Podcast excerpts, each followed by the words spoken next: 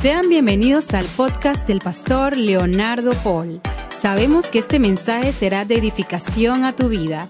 Te invitamos a que lo compartas en tus redes sociales y permitas que otros también sean bendecidos.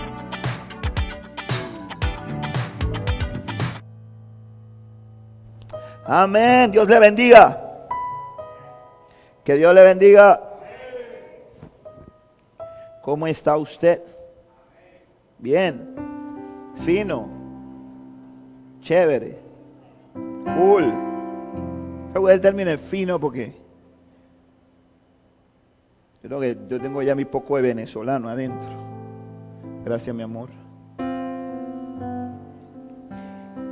Gloria a Dios.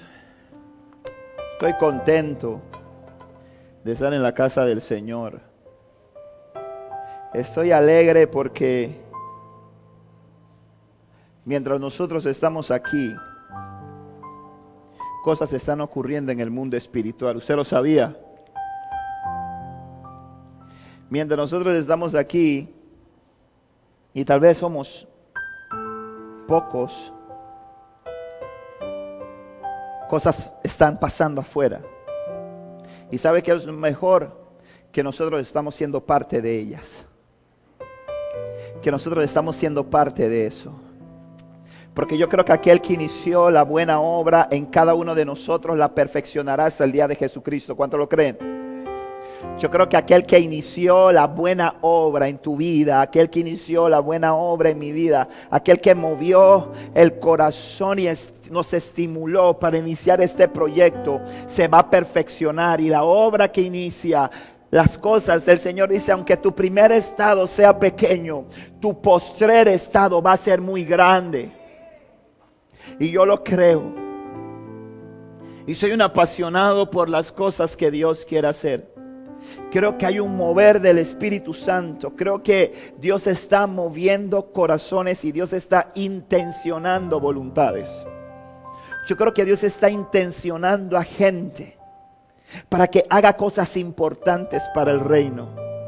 Porque soy convencido, no lo dudo, no tengo un ápice de duda de que estamos viviendo los últimos tiempos.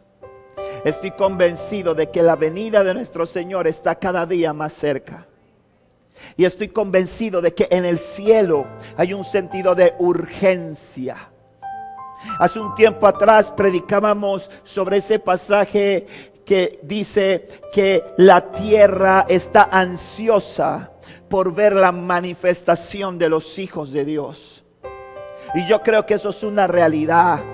Yo creo que Dios no nos trajo, no nos reunió, no, no, ha empezado a tocarnos para cosas pequeñas, sino para cosas poderosas y para cosas portentosas.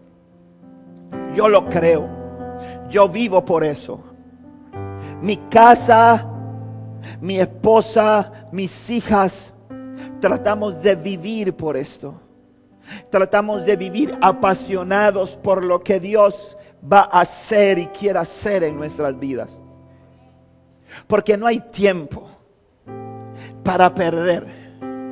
Y una de las cosas que más está haciendo la humanidad hoy en día es perdiendo el tiempo. Hace un tiempo predicábamos, hace un par de semanas atrás, teníamos una prédica que le pusimos por título Time Machine, ¿la recuerda?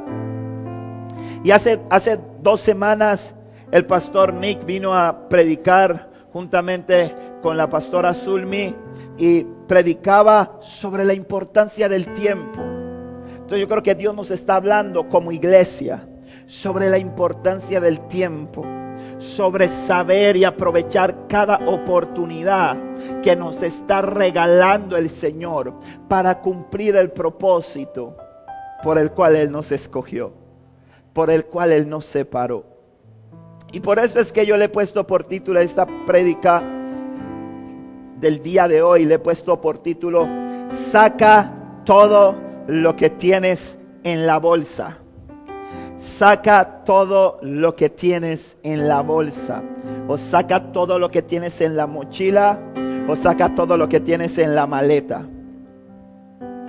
Y quiero invitarte que vayas conmigo al libro de Mateo, al capítulo 6. Vamos rapidito a Mateo 6. Vamos a leer del versículo 19 al versículo 20.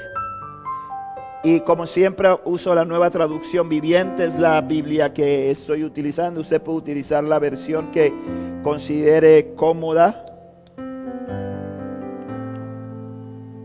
Dice, ya lo tiene, ¿sí?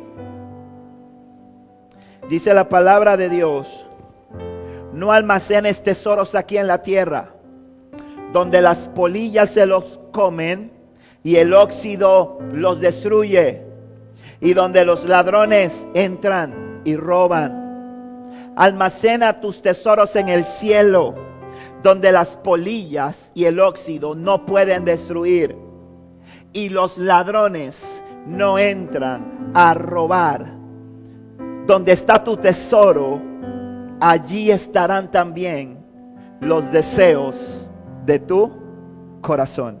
Amado Dios y Rey, te doy gracias. Te pido, papá, que tú bendigas la palabra que ya es bendita de por sí. Te pido que tú abras y dispongas cada corazón de los que están en esta sala y de los que están, Señor, viéndonos a través de cualquier plataforma tecnológica.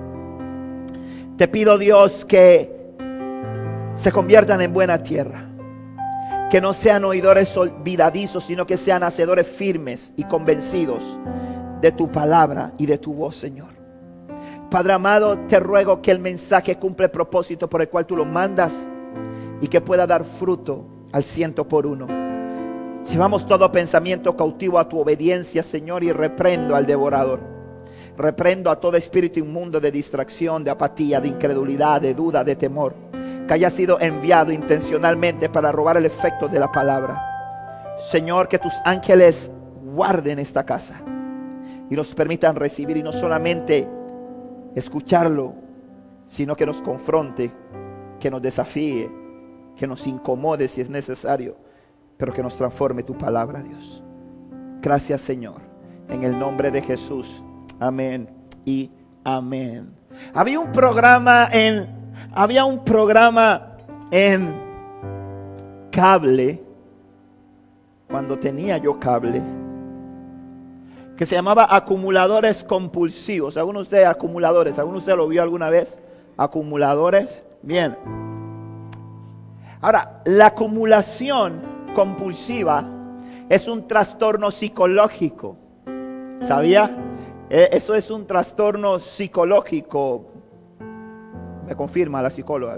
Tengo aquí, la tengo aquí así, a 2.20 para dispararme. Si, yo siempre cuando veo una cosa de psicología la miro para ver cómo qué cara pone. Ahora tiene mascarilla, no puedo ver bien la cara, pero los ojos me dicen. Es un trastorno psicológico que obliga a quienes lo sufren a acumular objetos y les impide este trastorno deshacerse de ellos, aunque estos sean inservibles o no cumplan ningún propósito práctico. Este mal también se conoce como síndrome de Diógenes. Así que ustedes saben, Paola y Neftalí, no le pongan Diógenes a su hijo, por favor. No, me lo aten. síndrome de Diógenes o síndrome del acaparador compulsivo o disposofobia. Así se le conoce. Hoy en día, en Estados Unidos, los estudios han demostrado que uno, escuche bien esto, que uno de cada cuatro habitantes tiene tendencia a la acumulación compulsiva. Y los acumuladores compulsivos se caracterizan por sentir una fuerte dificultad al momento de desprenderse de posesiones materiales. Hay gente que tiene el pantalón que usó cuando estaba en quinto grado ya tiene 53 años. Y dice, es que no sé si adelgaza algún día me lo pueda poner. El esqueleto se lo pondrá. Hay gente que acumula cosas. Y eso tiene varios efectos que vamos a ver cómo podemos abordar alguno de ellos porque el, el objeto de eso no es. Pero asimismo, como usted ve la imagen que está proyectando las pantallas, que muestra la condición en el que está esta gente, en el que están tan rodeados de cosas, tan llenos de cosas, que para ellos, que ellos consideran que son valiosas, pero que sus vidas están atadas a ese cuarto, están ligadas a ese lugar. Porque quiero que sepa que una característica de los acumuladores compulsivos es que le gusta estar en ese ambiente, le gusta estar ahí adentro. Porque sienten, tienen una vinculación con esas posesiones. Y sus vidas empiezan a girar en torno a eso. Y se estanca su vida allí. Y no avanza. Y porque no se pueden despojar de eso. ¿Sabe algo? Y usted dirá, ¿y qué tiene que ver esto con saca todo lo que tienes en la bolsa? Lo que resulta y lo que sucede es que la vida, mi querido amigo, hermano, es un viaje. La vida es un viaje. Y ese viaje inicia el día en que nacemos. Y ese viaje de la vida termina el día en que partimos de esta tierra. Y durante ese trayecto es el viaje que nosotros emprendemos. Y ese viaje que nosotros emprendemos tiene un destino. Ya hemos hablado en saciedad. Usted sabe cuál es mi salmo favorito, pero siempre, porque es como una cosa de mi vida, de todos los días. Salmo 139. Y hay una realidad y dice el Señor, cada día de mi vida está escrito en tu libro. Y dice, mis pensamientos acerca de ti son preciosos.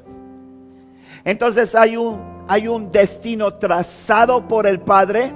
Hay una ruta trazada para cada uno de nosotros. Cuando nacimos, antes de que naciéramos, ya había un itinerario que Dios había puesto en nosotros. Pero además del itinerario que Dios nos puso, también nos dio algo que se llama libre albedrío. Porque pudiéramos malentender esta, este razonamiento y pudiéramos pensar nosotros que esa libertad que nos dio el Señor, o si el Señor tiene todo trazado, nuestros sufrimientos, nuestros fracasos, los acumuladores compulsivos son parte del plan de Dios. Y esas imágenes que aparecen ahí sobre acumuladores compulsivos no son precisamente bajo ninguna circunstancia el plan ni el propósito. Y cuando Dios pensó en esa gente, ninguno de ellos pensó y dijo, voy a crearte y vas a ser el mejor acumulador compulsivo. Y tu vida será miserable. Y vivirás en medio de cosas podridas y viejas que no sirven para nada. Uy, qué maravillosos serán tus días. No.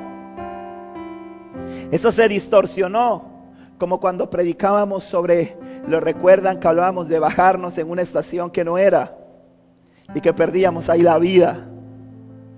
Eso se distorsionó cuando empezamos nosotros y tomamos nosotros la rienda de nuestra vida. Y tomamos nosotros el rumbo de nuestro destino. Ese viaje de la vida que nosotros emprendemos requiere que nosotros ciertamente estemos equipados pero lamentablemente pensamos erradamente que entre más cosas llevamos en ese viaje, mejor preparados estaremos para afrontar y para enfrentar los desafíos que el viaje nos imponga. Y empezamos a vivir equivocadamente y no entendemos que entre más ligeros viajemos, más lejos llegamos y más rápido llegamos al destino y llegamos al propósito que Dios trazó para nosotros. Entre más ligero viajemos, más lejos llegamos. Los que viajamos, que el Señor nos ha dado la oportunidad, por las razones que sea, de viajar. Algunos, aquí en esta iglesia hay varios inmigrantes, varios hermanos que vienen de diversas nacionalidades que por diversas circunstancias salieron de sus países y vinieron a este país, tal vez buscando un mejor futuro o por diversas razones. Sin embargo, eso los convirtió en viajeros, porque la familia sigue en, el país de donde vienen, ya sea Colombia, sea Guatemala, sea Venezuela, sea Nicaragua. Y hay que viajar, hay que retornar a visitar a la familia para mantener el vínculo, ver a los hijos, ver a los padres, ver a los hermanos, ver a los amigos. Y volvemos. Y otros viajan por placer, otros viajan por vacaciones. Pero cuando viajas, otros viajan por trabajo. Cuando viajas por trabajo o al compás que vas viajando, aprendes que yo por lo menos cuando viajo, yo quiero salir rápido de los aeropuertos. Yo creo que cualquiera que viaja a los aeropuertos lo hacen sentir estresado. Y yo creo que todo mundo tiene un sentimiento como de que cuando uno está en un aeropuerto uno siente que uno está a punto de quedar preso, aunque no haya hecho nada. El terror de los aeropuertos del cuartito. Que el funcionario de inmigración te diga, si va para Estados Unidos, que le diga, follow me. Dice, no, mí no. No, usted sígame. Y cuando uno está, que están pasando la maleta por el escáner, uno no ha hecho nada. Y se siente culpable. Y uno dice, y cuando te está interrogando el funcionario de migración, tú dices, tan nervioso, y dice, pero si yo no he hecho nada. Y entonces cuando uno vive esa experiencia de estar viajando, uno empieza a viajar ligero. Y ya mis últimos viajes de trabajo, yo trataba de meter todo en la maleta de mano. Para no dejar la maleta porque tenía que estar esperando la maleta. Así que para salir rápido del aeropuerto y salir huyendo ahí. Y ahora ya con la pandemia tengo como dos años que no viajo, gracias a Dios. Así que no tengo ese estrés. Pero cuando vamos de placer muchas veces, y cuando viajamos por primera vez, en un viaje de vacaciones, hermano, eso es una cosa horrible. Las maletas son tan grandes, son tan pesadas. No hay ni taxi que pueda llevar eso. Y uno tiene que estar, yo veo la gente haciendo cosas en los aeropuertos, hermano. Yo veo gente ponerse un pantalón encima otro pantalón, ponerse dos, tres camisas, llevando una bolsa aquí y otra mochila acá para poder cumplir con el peso, para no pagar el sobrepeso que exige el aeropuerto si te pasas un poquito en el peso que podías viajar. Y sabes, en este viaje de la vida, lamentablemente los seres humanos nos cuesta llegar al destino.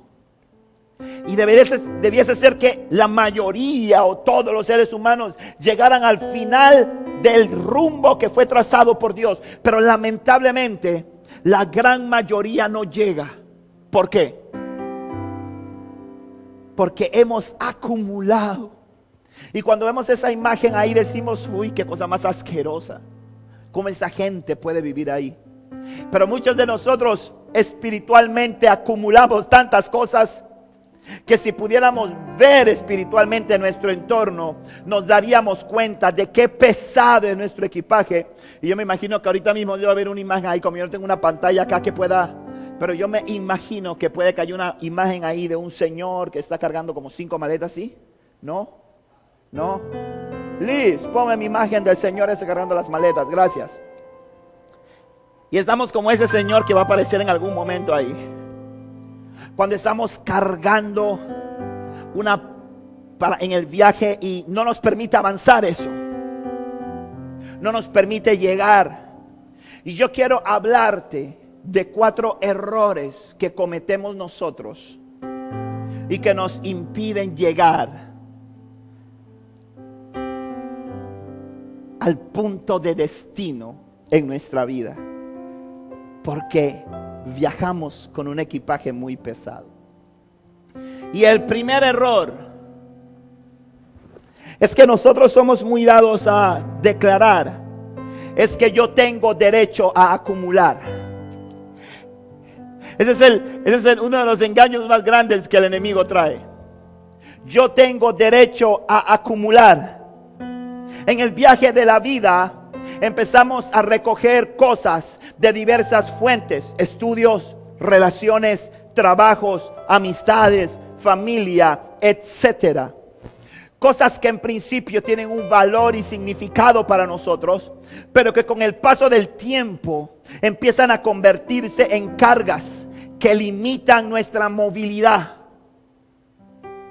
reducen nuestro espacio y nos hacen lentos cosas que impiden que llegamos al sitio determinado.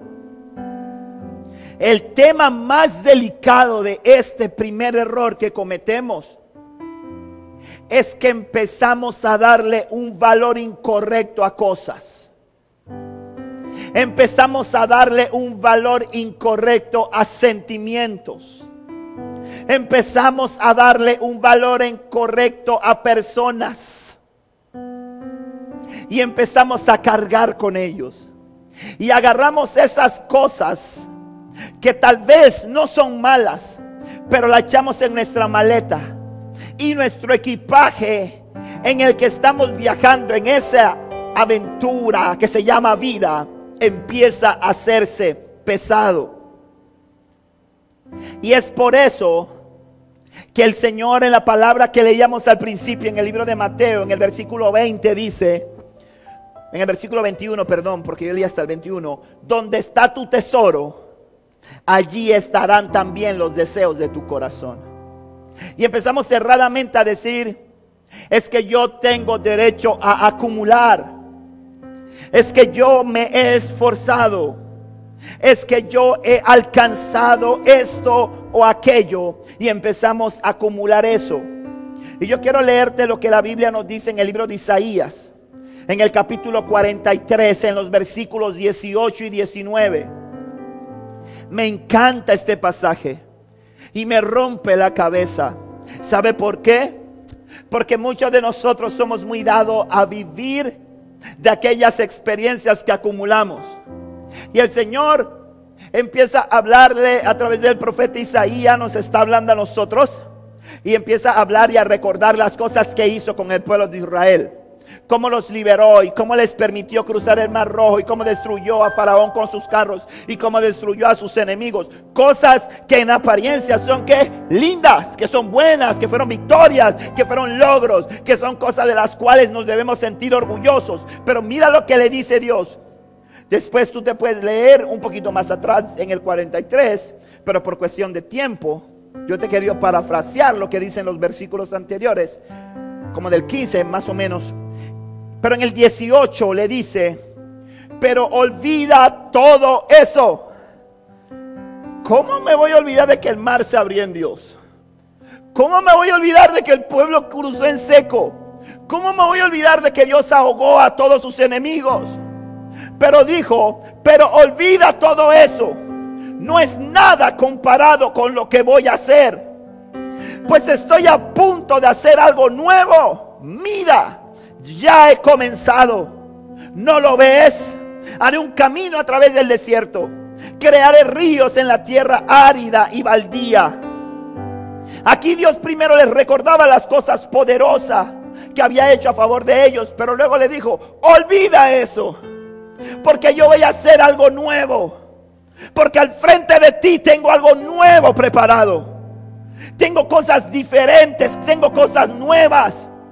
Pero si te quedas mirando atrás, si vives recordando las cosas maravillosas, aunque sean buenas, pretty, sabrosas, lo que sea, no tendrás la capacidad de enfocarte en lo que viene por delante. Entonces aquí Dios está diciéndote el primer error, olvídate de que tú tienes derecho a acumular. Es que yo trabajé muy fuerte por eso. Olvídate de eso. Es que esto lo he logrado con tanto sacrificio. Olvídate de eso. Hay muchos matrimonios que fracasan. ¿Sabe por qué? Porque viven recordando cuando eran novios.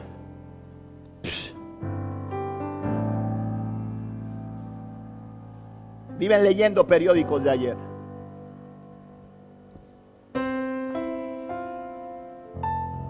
Y no se enfocan en el hoy, en el mañana.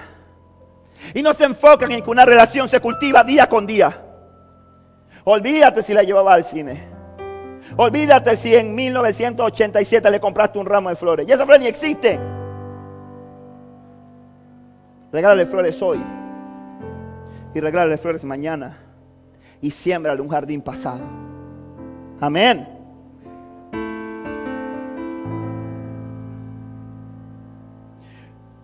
Cuando empezamos a meter cosas en nuestro corazón para emprender el viaje de la vida, hay recuerdos que son gratos, que no son malos, pero impiden que estemos atentos a las cosas nuevas que Dios quiere hacer.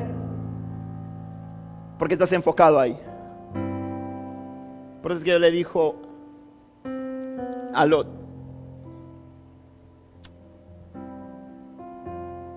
con los ángeles que fueron cuando fue a destruir Sodoma y Gomorra, le dijo a él y a su banda, corran, huyan, le voy a dar un chance, le voy a dar una base por bola, pero no miren para atrás, no miren en lo que están dejando, no miren en lo que han acumulado, miren adelante.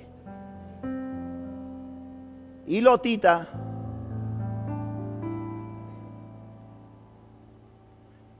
ay, se me quedó el blower.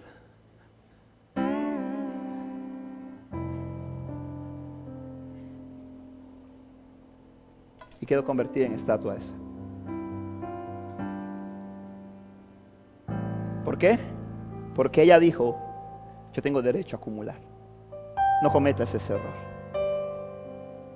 En la vida, gente, hay que viajar ligero para poder llegar. Hay que aprender a pasar la página. Hay que pasar la página de los fracasos, las derrotas y las heridas causadas. Pero también hay que pasar la página de las glorias vividas, de los triunfos alcanzados, porque ya eso quedó atrás, mi gente. Si tú entiendes eso y lo metes en tu corazón y no vives viviendo de las glorias del pasado, hermano, tú vas a llegar lejos si te olvidas y dices renuncio a ese derecho de acumular y me proyecto y estoy expectante a lo nuevo que Dios quiere hacer, vas bien, vas bien. Rompamos el concepto. Mira que está a tu lado y dile, rompe con ese concepto. Vamos, dile, rompe con ese concepto. El enemigo quiere mantenerte estancado en el recuerdo, pero Dios quiere impulsarte a lo nuevo. Dios está listo para columpiarte y para lanzarte lejos a lo nuevo. Dios, Dios quiere que tú seas como una flecha bruñida en su aljaba, lista para ser colocada en su arco y para estirarlo y lanzarte y proyectarte al destino que Él trazó para ti. Pero para eso hay que renunciar a ese derecho a acumular. Segundo, error. Entre más cargas, mejor preparado para el viaje. Ese es el segundo error que el enemigo pone en nuestra mente. Entre más carga, mejor preparado estoy para el viaje.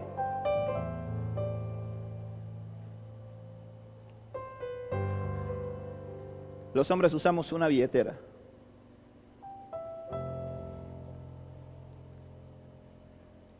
Las mujeres usan una cartera. Ustedes dicen, si yo le digo a Elvira, Elvira, usted tiene una licuadora por ahí para hacerme un batido. Elvira no le va a decir cómo se le ocurre, no va a decir, ay, déjeme ver para si la traje. Porque para las mujeres siempre hay una cosa que no se puede quedar.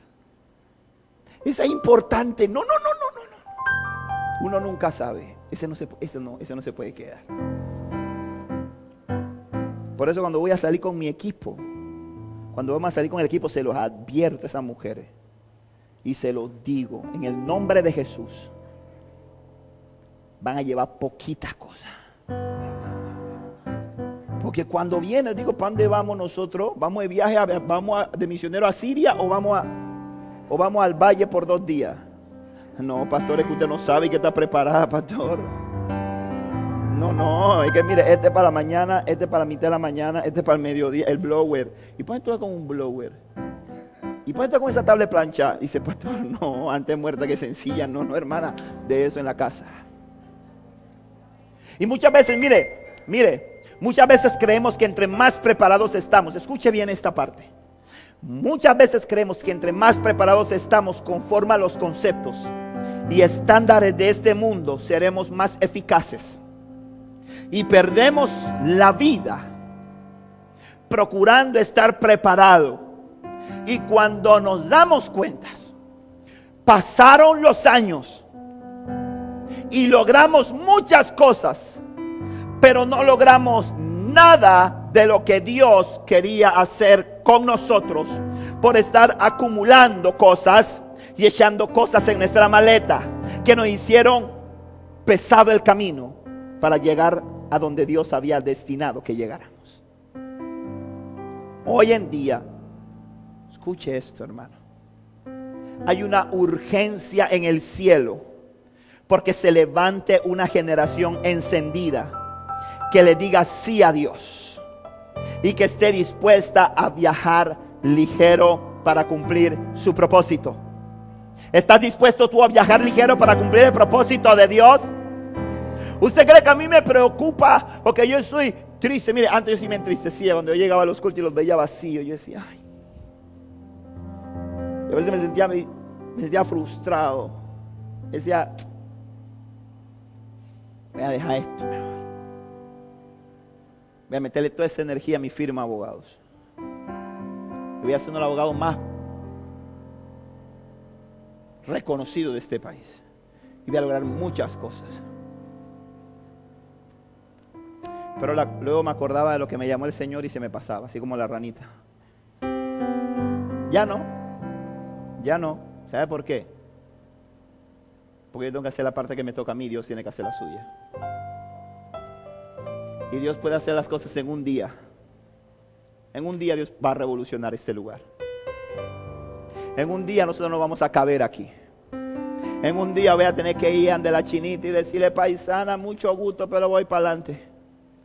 Tu lugar se quedó chiquito para mí, tiene que buscar uno más grande. En un día, yo lo creo, yo no te lo estoy diciendo que, ay, que no, yo lo creo.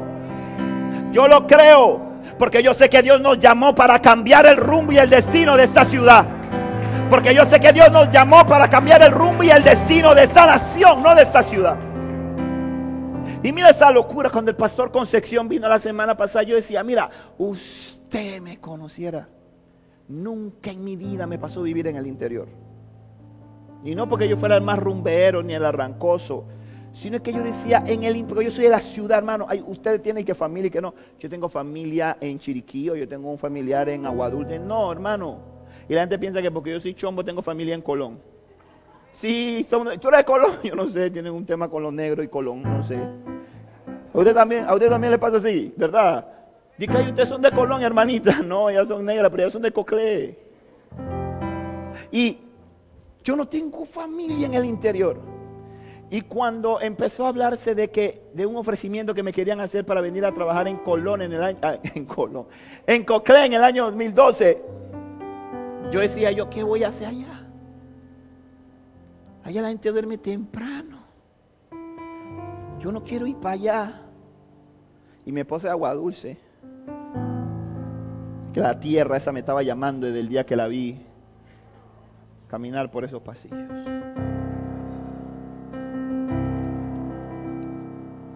Así mismo. Y decía, ¿qué voy a hacer allá? ¿Yo qué voy a hacer? Pero lo que pasa es que Dios ya tenía un plan y tenía un propósito.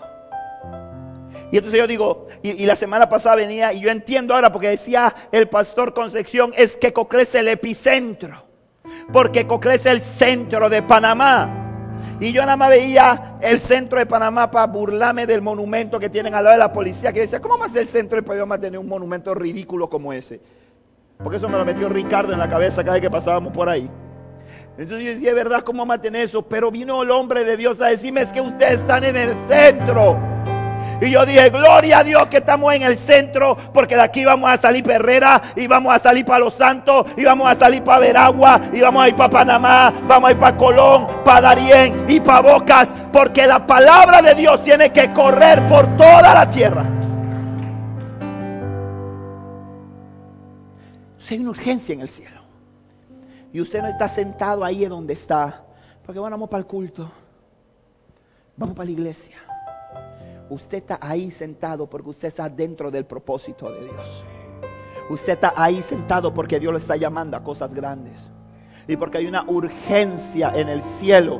Porque usted ponga su talento. Porque usted ponga su esfuerzo, su capacidad en las manos de Dios. De una vez por todas. Para que Dios lo lleve lejos. Porque la verdad, hermano, se lo digo. Nosotros no tenemos una iglesia aquí que para... Ay, qué bien, qué bonito el aire. O el aire no sé qué le pasa. Pero, pero bueno, el aire pues. El aire y que las luces. Y Dios no nos llamó a eso. Dios nos llamó a hacer una obra afuera. Usted lo sabe. Que esta iglesia aquí, este es el centro de, este es el centro de reunión para planificar, pero nuestro llamado es afuera. Y yo recuerdo claramente esa palabra que dio la primera vez que Nick Giri llegó a nuestra casa, que teníamos la iglesia en la casa, y él decía, cuando ustedes estaban, cuando estaban adorando a Dios, yo no había visto el, el logos, yo no había visto el logo de ustedes, pero yo estaba allí, el Señor me dio una visión de cómo caía como una llama de fuego, y me mostraba que esas llamas de fuego que cayeran ustedes, y cómo cuando esa llama de fuego caía, salían pequeñas llamas que iban a diversos lugares y encendían el lugar donde caían. ¿Se cree que yo me olvido de las palabras que me dan? No, hermano, yo no me olvido. Y, no me olvido solamente de las palabras de bendición, sino que las palabras de llamado de atención que el Señor me hace también me, acuerdo. Porque a la gente le gusta que le profeticen bendición. Pero cuando le dicen, apártate de tu pecado, y eso no es de Dios. Ese profeta es un diabólico. Sí, porque a la gente le gusta que le profeticen bendición. Y la gente atrás de eso, ponme la mano, Pero cuando es un profeta de eso que viene con candela, no pasa nadie al altar. Y cuando, cuando el profeta está predicando y mira a alguien, quitan la mirada y miran por otro lado y se paran para ir para el baño. Ay, Señor. Eso no aquí, eso en otra iglesia allá. Una es en Colón allá. Pero sabe algo, hermano, hay una urgencia en el cielo. Dios está buscando gente que esté dispuesta a obedecerle y confiar en Él, entendiendo que Él es quien cuida de nosotros. A veces nos esforzamos tanto por echar cargas en nuestro equipaje. Es que tengo que sostener mi casa. Es que tengo que sostener mis hijos. Es que tengo que estudiar para ser competitivo en el mercado de los negocios, en el mercado donde me encuentra. Y eso lo digo en un paréntesis aquí, porque mi equipo sabe que el que no estudia, todos tienen que estudiar. Todos tienen que realizarse, no para que sean disque los pritis, sino porque van a ser más idóneos para la obra. Porque van a ser más competentes en el ejercicio, en el área donde Dios se ponga con las capacidades que tengas, siempre tienes que estarte perfeccionando. Y tal vez no vas a una escuela formal, pero tienes que leer. Charles Spurgeon fue un hombre, uno de los hombres más inteligentes de su generación, reconocido por los seculares y nunca fue a una universidad. Porque el día que quería entrar a la escuela se quedó esperando al director sentado afuera. Y el director salió por la parte de atrás, porque a la secretaria se le olvidó anunciarle que él había estado ahí todo el día esperándolo. Y este hombre se dedicó y se cultivó solo. Y fue uno de los hombres, el príncipe de los predicadores, uno de los hombres más inteligentes de su época. Porque entendía su posición en la tierra. Pero esas cargas de estudiar, prepararte, hacer plata, todas esas cosas que puede que no sean malas, no son las que van a determinar que tu viaje sea ligero. Ni que llegues aunque te creas que vas en primera clase. Porque tienes muchas cosas materiales. Si Jehová no edificaré la casa, en vano trabajas, mi brother. En vano lo haces. Hacer la voluntad de Dios es lo que te va a garantizar ser exitoso. Obedecer a Dios es lo que te va a garantizar ser exitoso. Porque hay gente que viene a la iglesia, sirve a Dios, pero no le obedece. Y creo que dije algo mal y lo corrijo. Sirve, pero no obedece. Porque si tú no obedeces, no estás sirviendo a Dios. Si tú no obedeces, estás sirviéndote a ti mismo. Si tú no obedeces a Dios, tu servicio es en vano. Porque si tú no, si tú no obedeces a Dios, estás sirviendo a tu ego. Estás sirviendo a tus propios intereses estás buscando el reconocimiento digan, uy, qué tremendo Leonardo, como, como, uy, ese muchacho sí ama a Dios. Ese muchacho sí hace cosas para el Señor. Pero si tú no obedeces lo que Dios está hablando a tu corazón, las cosas que Dios te está demandando que cambies, las cosas que Dios te está demandando que dejes, simple y sencillamente, ¿toda cuál es tu recompensa? Tu recompensa es esta. Uy, qué tremendo tocas el piano. Qué bajista más bravo eres tú, hermano. Wow, Dios dice ahí tiene su recompensa. Ya, esa es tu recompensa. Oh, ole. Esa es tu recompensa. Pero cuando tú obedeces, cuando tú sirves a Dios y tú le obedeces, entonces te estás acumulando tesoro en el cielo. Tú estás viajando ligero. Estás viajando en zapatillas, pantalón corto y suéter para correr y llegar lejos y llegar a tiempo. Por eso es que Dios está buscando gente que no esté diseñada y marcada conforme al sistema de este mundo. Por eso es que David fue un hombre conforme al corazón de Dios. Porque cuando David venció a Goliat, a David se la pusieron de lujo. Saúl le puso su armadura. Yo a veces pienso en David, digo yo. Yo digo, ¿qué leo estoy desde hombre de Dios? Porque si yo hubiera sido David, a lo mejor yo hubiera dicho, no importa que me pese, hermano. Pero con esta misma voy para la guerra. Ey, mi hermano que me quería humillar, que me quiso dejar en ridículo, que siempre me queda haciendo bullying. Ahora cuando él me vea con esta armadura, porque si no era cualquier armadura, esa no era una armadura pachipachi, esa era la armadura del rey. O sea, cuando él se puso esa armadura, a lo mejor yo no dice era un tema de la, de, la, del gen, no sé. sí, porque dice que lo, no es que no, no, piensen que yo soy racista, pero aquí dice que a veces los negros son como medio ridículos. Entonces yo no dice una cosa así, ¿no? Pero a lo mejor, quién sabe, yo me hubiera puesto esa armadura y yo hubiera dicho, no importa que pese, yo voy para la guerra porque estoy bien pretty combinado. Pero David no. David dijo, yo no necesito lo que este mundo ofrece. Yo no necesito el peso que este mundo ofrece. Yo, tengo el, yo necesito el peso de la gloria de Dios. Y antes de venir aquí, yo venía con ese peso de la gloria de Dios. Y yo no voy a dejar que un peso extraño venga sobre mi vida y que me limite porque con este peso no puedo caminar. Y él dijo, lo siento Saúl, tú eres el rey, yo te quiero mucho, pero quítame esto porque no sé andar con esto. Porque las cosas que este mundo ofrecen no impresionan a Dios. Lo que impresiona el corazón de Dios es alguien que está dispuesto a obedecerle y está dispuesto a usar lo poco que Dios le ha dado, pero es lo que Dios le ha dado para hacer maravillas. Para hacer maravillas.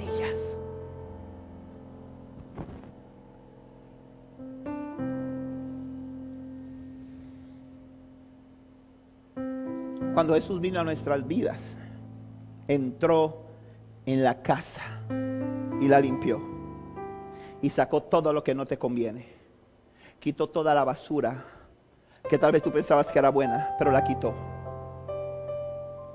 Todo lo que estorba. Sacó la maleta. Todo lo de peso que te hacía lento, lo sacó de la maleta. Que te impide que recibas las bendiciones que están por venir, la sacó de la maleta porque dice la palabra del Señor, yo hago toda, yo hago nueva todas las cosas. Para que puedas viajar ligero. Si está lleno tu lugar, si está llena tu maleta, escucha, no tienes espacio para recibir lo nuevo de Dios. Si tu maleta está llena, no tienes espacio para recibir lo fresco que Dios tiene para ti.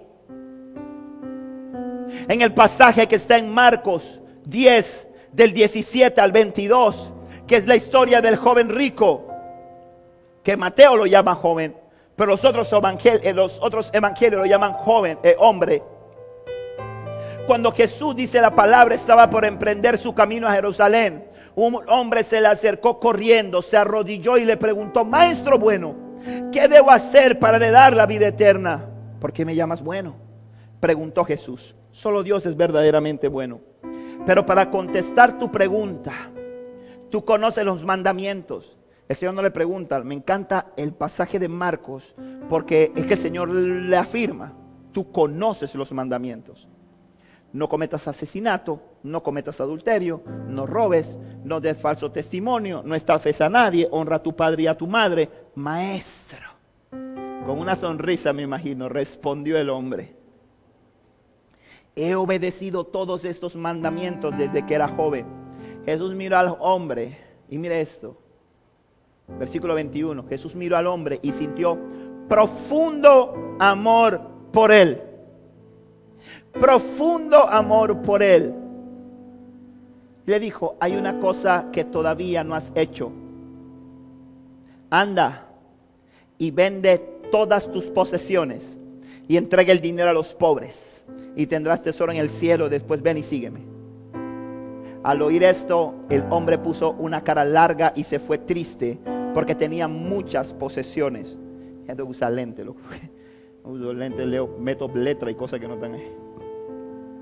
Jesús miró a su alrededor y dijo a sus discípulos, qué difícil es para los ricos entrar en el reino de Dios.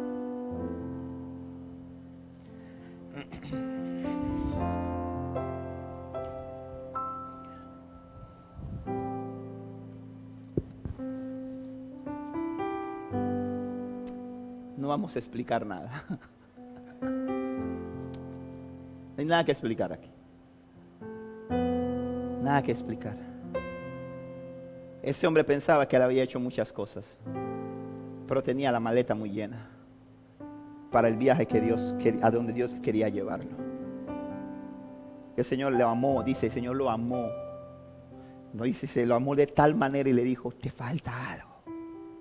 ¿Qué es lo que hace que tu equipaje y tu maleta esté llena? Te impide mirar las cosas grandes que tengo para ti. Vende lo que tiene. Dice que ese hombre se fue como triste. Ese es el problema de acumular. Cuando acumulamos, estamos más enfocados en las posesiones que en lo que Dios tiene para nosotros por delante. Tercer error. Los recuerdos de cosas buenas. Tercer error. Los recuerdos de cosas buenas siempre hacen más placentero el viaje. Así pensamos. Los recuerdos de cosas buenas siempre hacen más placentero el viaje. En muchas ocasiones llenamos nuestra maleta de los años dorados, de los logros, de las experiencias gratas y perdemos el enfoque de lo futuro que Dios tiene para nosotros. Por ejemplo, hay quienes han decidido hacer su vida con una persona y se casan, tienen hijos, pero no pueden vivir su relación a plenitud. ¿Sabe por qué? Porque en su maleta llevan los lindos recuerdos de relaciones pasadas. Y como llevan esos lindos recuerdos de relaciones pasadas, no saben ser agradecidos con Dios y no aprenden a ver la bendición que tienen a su lado. Porque siempre están comparando a quien tienen hoy a su lado con la experiencia que vivieron en el pasado. Que fue temporal, que fue la mejor cara, que fue un espejismo de esa persona. sí. Y, y no se proyectan a construir una relación firme, una relación que perdure para siempre. ¿Por qué? Porque dicen, esos recuerdos son bonitos. Y el enemigo nos engaña haciéndonos creer que los recuerdos feos es lo que hay que borrar. Y usted dirá, hermano, pero usted como que no quiere meter aquí en una clase de amnesia. Usted no quiere aquí hipnotizar todo y borrar. Cuando se despierte no va a recordar nada. No, no, no, no, no. Es que, es que la, vida, la vida es muy corta. Nosotros no lo entendemos. Porque aún el enemigo nos ha distorsionado el concepto de tiempo. Y la temporalidad de la vida no la digo yo, la dice el Señor en el libro de Salmo 39. Léalo, no ahorita, léalo. Cuando dice lo efímera y temporal que es la vida para que usted esté viviendo del recuerdo en una vida tan corta, en el que tienes muchas cosas por hacer por delante, para que tú evoques y vivas evocando recuerdos. Y pensamos que los buenos recuerdos, hay gente que vive estancada en los años dorados. Hay gente que vive, hay músicos que viven recordando toda su vida el día que tocaron con una banda. Y no ven que Dios los quiere llevar lejísimos a otros niveles y a otras dimensiones pero no pueden hacerlo. ¿Por qué? Porque está tan pesado el equipaje de bonitos recuerdos. Que no pueden proyectarse a las cosas que Dios tiene por delante. A las cosas nuevas que Dios tiene por delante. Viven bajo el errado concepto. Errado, escuche bien esto. Bajo el errado concepto de que uno no se deshace de los bellos recuerdos. Pero los bellos recuerdos también pesan. Y los bellos recuerdos muchas veces limitan tu capacidad de desafiarte y más allá. De que qué glorioso, alcancé esto, pero ya pasó. Tengo que mirar lo que está delante. Oh, logré un nuevo escalón, pero no miro para atrás porque ya ese escalón lo pasé. Tengo que mirar los que vienen al frente. Pero cuando dice, uy, mira cómo he subido. El día de cumpleaños de mi hija, el martes que fuimos con ella a Panamá y estábamos en un lugar que se llama Crazy Park. Y ella estaba subiendo una pared de... Viste, eso le interesó, se sentó cuando empezaba a hablar esto. Gloria a Dios, gracias Señor, porque es tu revelación. Y, y, y estaba subiendo una pared, escalando una pared. Y ella miraba, y ella iba escalando, iba bien, pero llegaba un punto en el que ella miraba hacia abajo. Miraba hacia abajo, y cuando miraba hacia abajo me miraba, pero que los ojos decía, hija, cuidado se te un ojo, aguanta. Y yo lo que le decía es, mira, sigue adelante. No mires para abajo, sigue adelante. Porque cuando tú te la pasas mirando atrás, dices, llegué suficiente. Aquí donde estoy, mira esos que vienen allá atrás. Yo estoy bien. En este mundo es ciego, yo tuerto, estoy cool, soy el rey. Pero cuando, y eso pasa cuando tú cometes el error de vivir de los recuerdos y pensar que los recuerdos van a ser más placentero el viaje. Te voy a decir algo. Los buenos recuerdos se pueden convertir en un narcótico que te adormece y el día que despiertas te das cuenta que se te fue la vida en los recuerdos y no alcanzaste lo que Dios tenía para ti. Cuidado con los recuerdos. Cuidadito con los buenos y placenteros recuerdos porque los malos son pesadillas y no los queremos recordar. Filipenses 3, 3 y 14 dice, no amados hermanos, el apóstol Pablo hablando Luego de que cuenta algunas cosas de su vida, dice, no, amados hermanos. Me imagino que alguien le habrá dicho, no, hombre, Pablito, ya estás hecho. Ya con ese currículum tuyo estás realizado. Pero dice, no, amados hermanos, no lo hemos logrado. Pero me concentro únicamente en esto. Mira lo que está diciendo Pablo. Pablo, Pablo. Pablo, ¿cómo no voy a vivir el recuerdo? Pero Pablo, mira lo que está diciendo. Únicamente me concentro en esto. Olvido el pasado y fijo la mirada en lo que tengo por delante. Y así avanzo. Así avanzo. Pablo, que conquistó con el Evangelio el mundo no conocido yo siempre lo digo y lo repito una vez más. ¿Te imaginas tú a Pablo con Instagram? ¿Te imaginas con Facebook? ¿Te lo imaginas con YouTube? ¿Te lo imaginas con Tinder? ¿A dónde estaría la palabra hoy? Pero Pablo dice, todas esas cartas que escribí, todos esos lugares que visité, todos esos discípulos que levanté, me olvido de eso y miro adelante. Avanzo hasta llegar al final de la carrera porque al que coronan es al que llega al final. No es al que corre y corrió. Mira, qué tremendo corrió tres cuartas partes de la carrera con un ímpetu, con una fuerza. Tú viste el arrojo, viste el talento, viste cómo corría con fuerza. Ahí no hay medalla, ahí no hay premio. El enfoque es al final de la carrera. El enfoque no es decir, hey, casi gano. Dice un comentarista futbolística, casi casi es igual que nada. Al avanzo hasta llegar al final de la carrera para recibir el premio celestial al cual Dios nos llama por medio de Cristo Jesús. Hermano, las cosas pasadas son pasadas. Tienes que estar expectante a lo nuevo que Dios tiene. Tienes que tener espacio en tu vida para lo fresco de Dios. Cuarto y último error. No me quiero comprometer tanto con la obra. Hmm. No me quiero comprometer tanto con la obra. Resulta ser que erradamente o acumulamos energías que fueron dadas por Dios a cada uno de nosotros para hacer lo que a Él le agrada. Y te voy a decir algo, el talento que tú tienes, para lo que sea que tengas talento, porque todos tienen talento, para cantar, para dibujar, para componer, para las matemáticas, para las ventas. La habilidad y la destreza que Dios te dio, te la dio para que le agrades a Él. Vivo con lo que estás haciendo con la habilidad y la destreza y la fuerza que Dios te da. Dios nos los dio para hacer lo que a Él le agrada.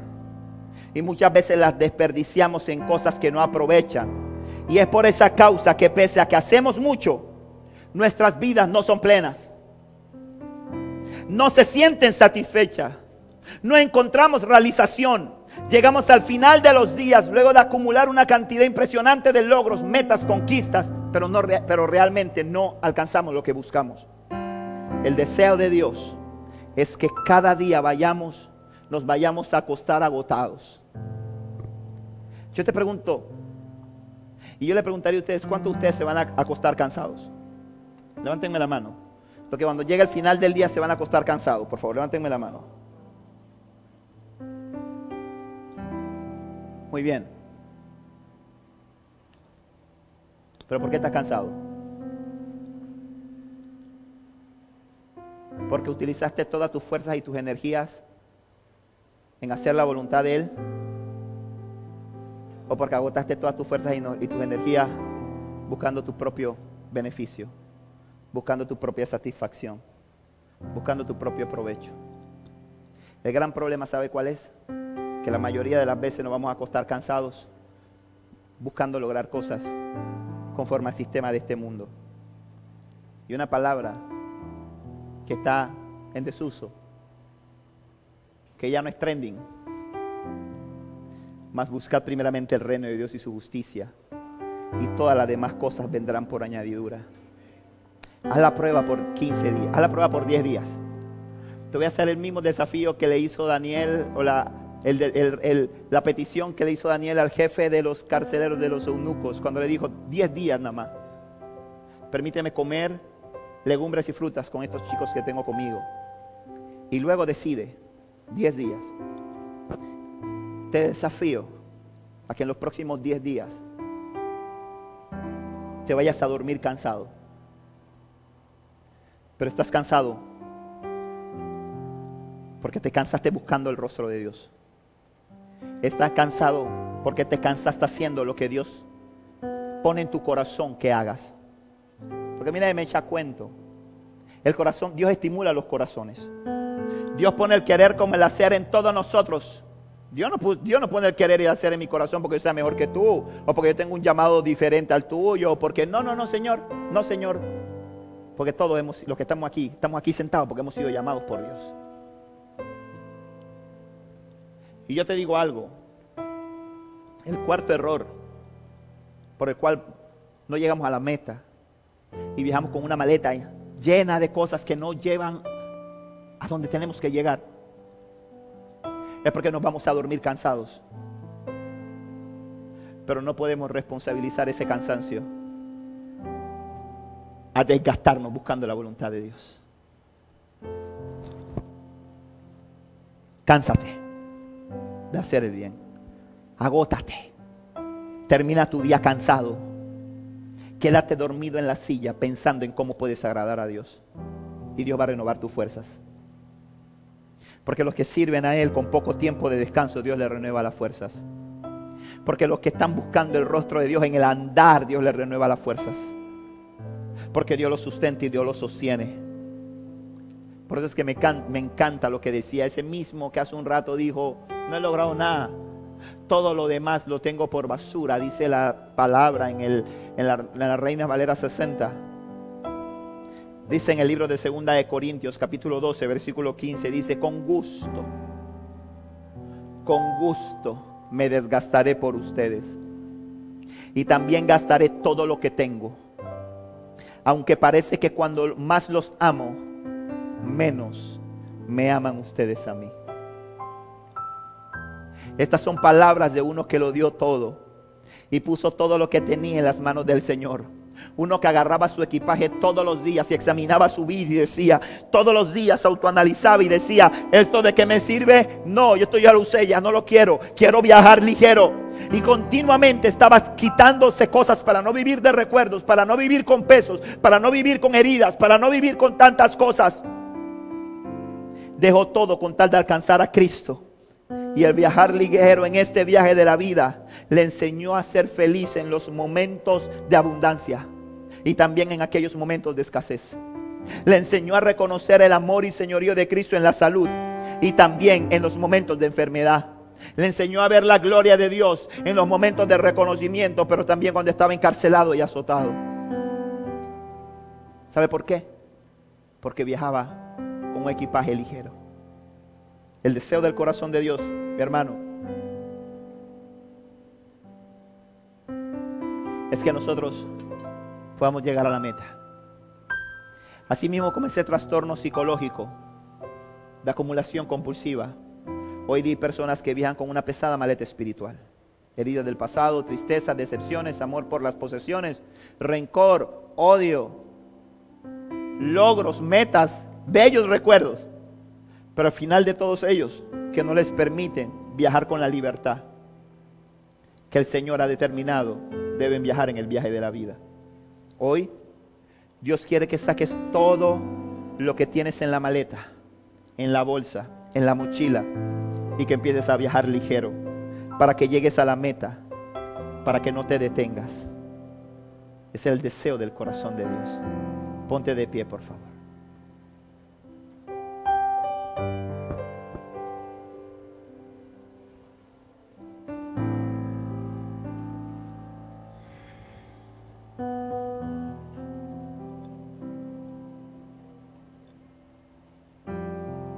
Que sacar para que Dios haga. Hay que dejar. Hay que crear espacio para lo fresco de Dios. Hay que crear espacio para recibir lo nuevo que Dios tiene para nosotros. Hay que aligerar el equipaje. Aligera tu equipaje, hermano. Aligera tu equipaje. Hay cosas que son grandes estorbos que no sé por qué las tienes en tu vida. Y con el respeto de algunos de ustedes hay amistades, hermano, que en nada le aprovechan. ¿Qué haces con ese estorbo en tu vida? Ese es un ancla que no te deja avanzar. Hay gente que está metida en relaciones totalmente infructuosas. Relaciones que son agua y aceite con el propósito y la voluntad de Dios. Pero no tienen el valor. Sácalo de tu maleta, hermano. Hay gente que vive atada y anclada a una mala experiencia de vida. No es que hay que trabajarlo con psicólogo, es que hay que ministrar sanidad interior cada semana, es que hay que no sé qué, es que ciertamente las heridas toman tiempo en sanar. Es mentira eso de que usted viene, le pongo la mano, oro por usted y dice, es que ya como no se puede acercar de pastor y no me puede tocar, estoy lleno de heridas. Sí, ciertamente yo puedo orar por usted y ahí va a iniciar un proceso. Pero las heridas toman tiempo en sanar. Pero hay un proceso de recuperación que ciertamente va a doler. Como cuando te tuerces el tobillo. Un tiempo tienes que tener el pie vendado. O si te fracturaste enyesado. Pero para poder recuperarte tienes que empezar a pisar nuevamente. A firmar nuevamente. Para que se vaya fortaleciendo ese músculo y puedas volver a, correr. Y puedas volver a hacer las cosas que tenías que hacer. No puedes seguir viviendo con peso, hermano. Tienes que ser radical. Tienes que aligerar tu equipaje. Si no sirve, sácalo. Si no sirve, bótalo. Hay gente que se mete en relaciones y el Espíritu Santo le habla en español, en chino, en francés, en mandarín, en, yo no sé, en, en, todo. Diciéndole, sal, quita eso, saca esa maleta, saca eso de tu equipaje. Pero no se atreven a soltar como si se van a quedar con las manos vacías. Suelta eso, mi brother, suelta eso, mi hermana, porque Dios tiene algo mejor para ti. Es que si la dejo y se pierde, Tú no puedes salvar a nadie, el único que salva es Cristo.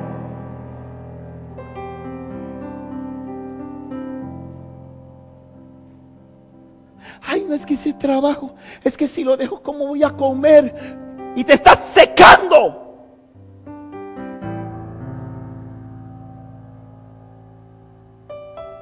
Entonces vive y que te sostenga el trabajo. Pero a mí me sostiene Jehová.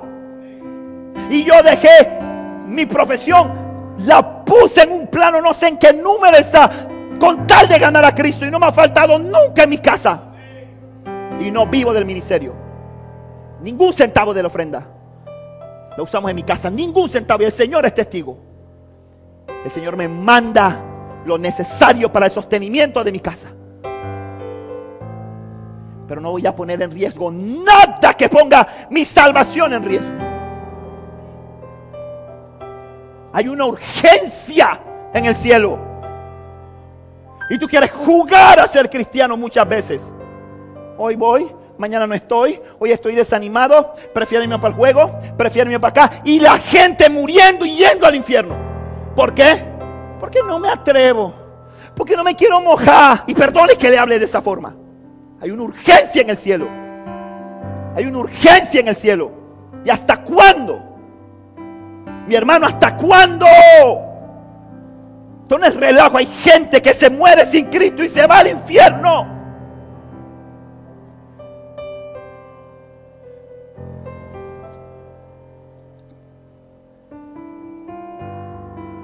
Porque yo estaba ocupado. Es que estoy muy cansado. Es que tengo, es que tengo problemas, entiéndeme. Tengo problemas, brother.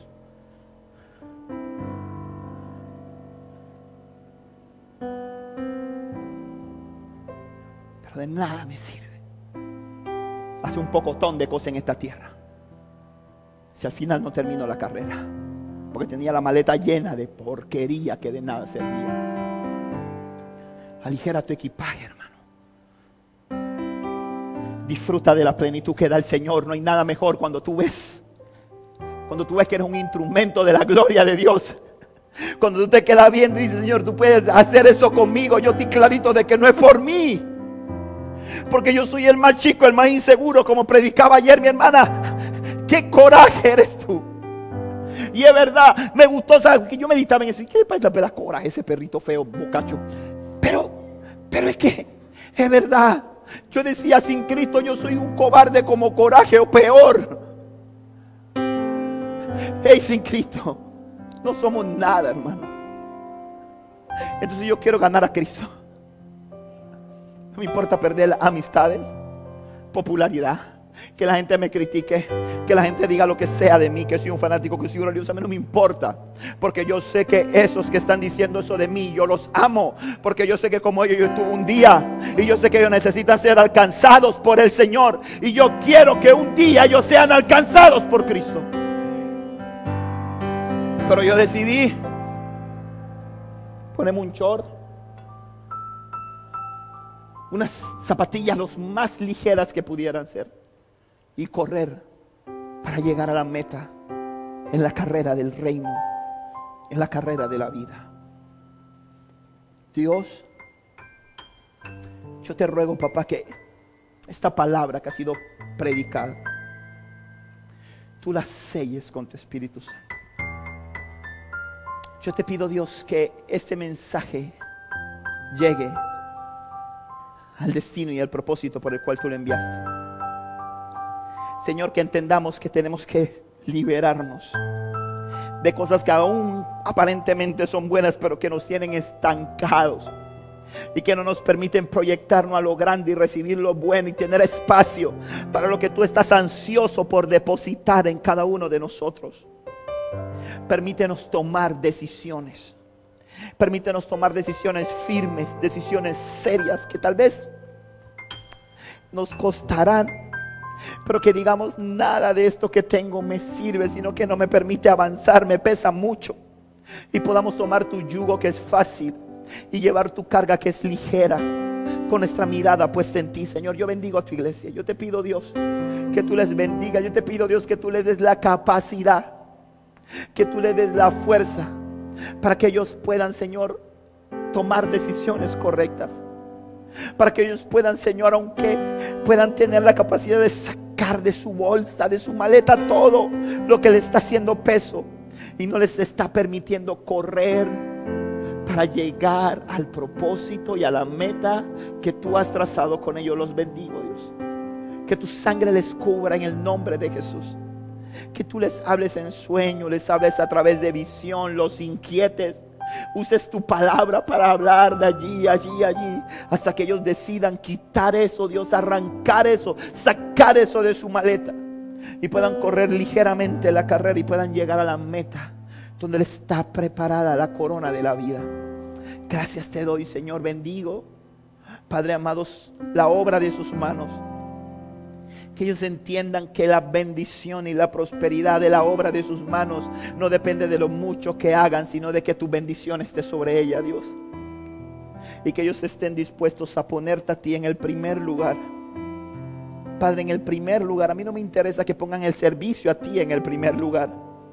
Porque en realidad ese no es el primer lugar. El servicio a ti tal vez ocupa el tercer lugar. Pero si ellos te ponen a ti en el primer lugar, Señor en ellos habrá una pasión y un hambre por servirte. Habrá una pasión y un hambre por hacer tu voluntad. Habrá una pasión y un hambre por mejorar su relación familiar. Habrá una pasión y un hambre por hacer tu obra, Dios. Ayúdanos, ayúdanos, ayúdanos, ayúdanos. Ayúdanos, Señor. Sella con tu Espíritu Santo esta palabra, Dios.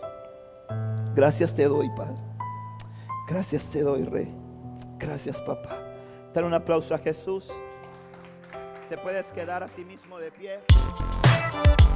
Esperamos que este mensaje haya llegado a tu corazón. Recuerda, suscríbete y síguenos.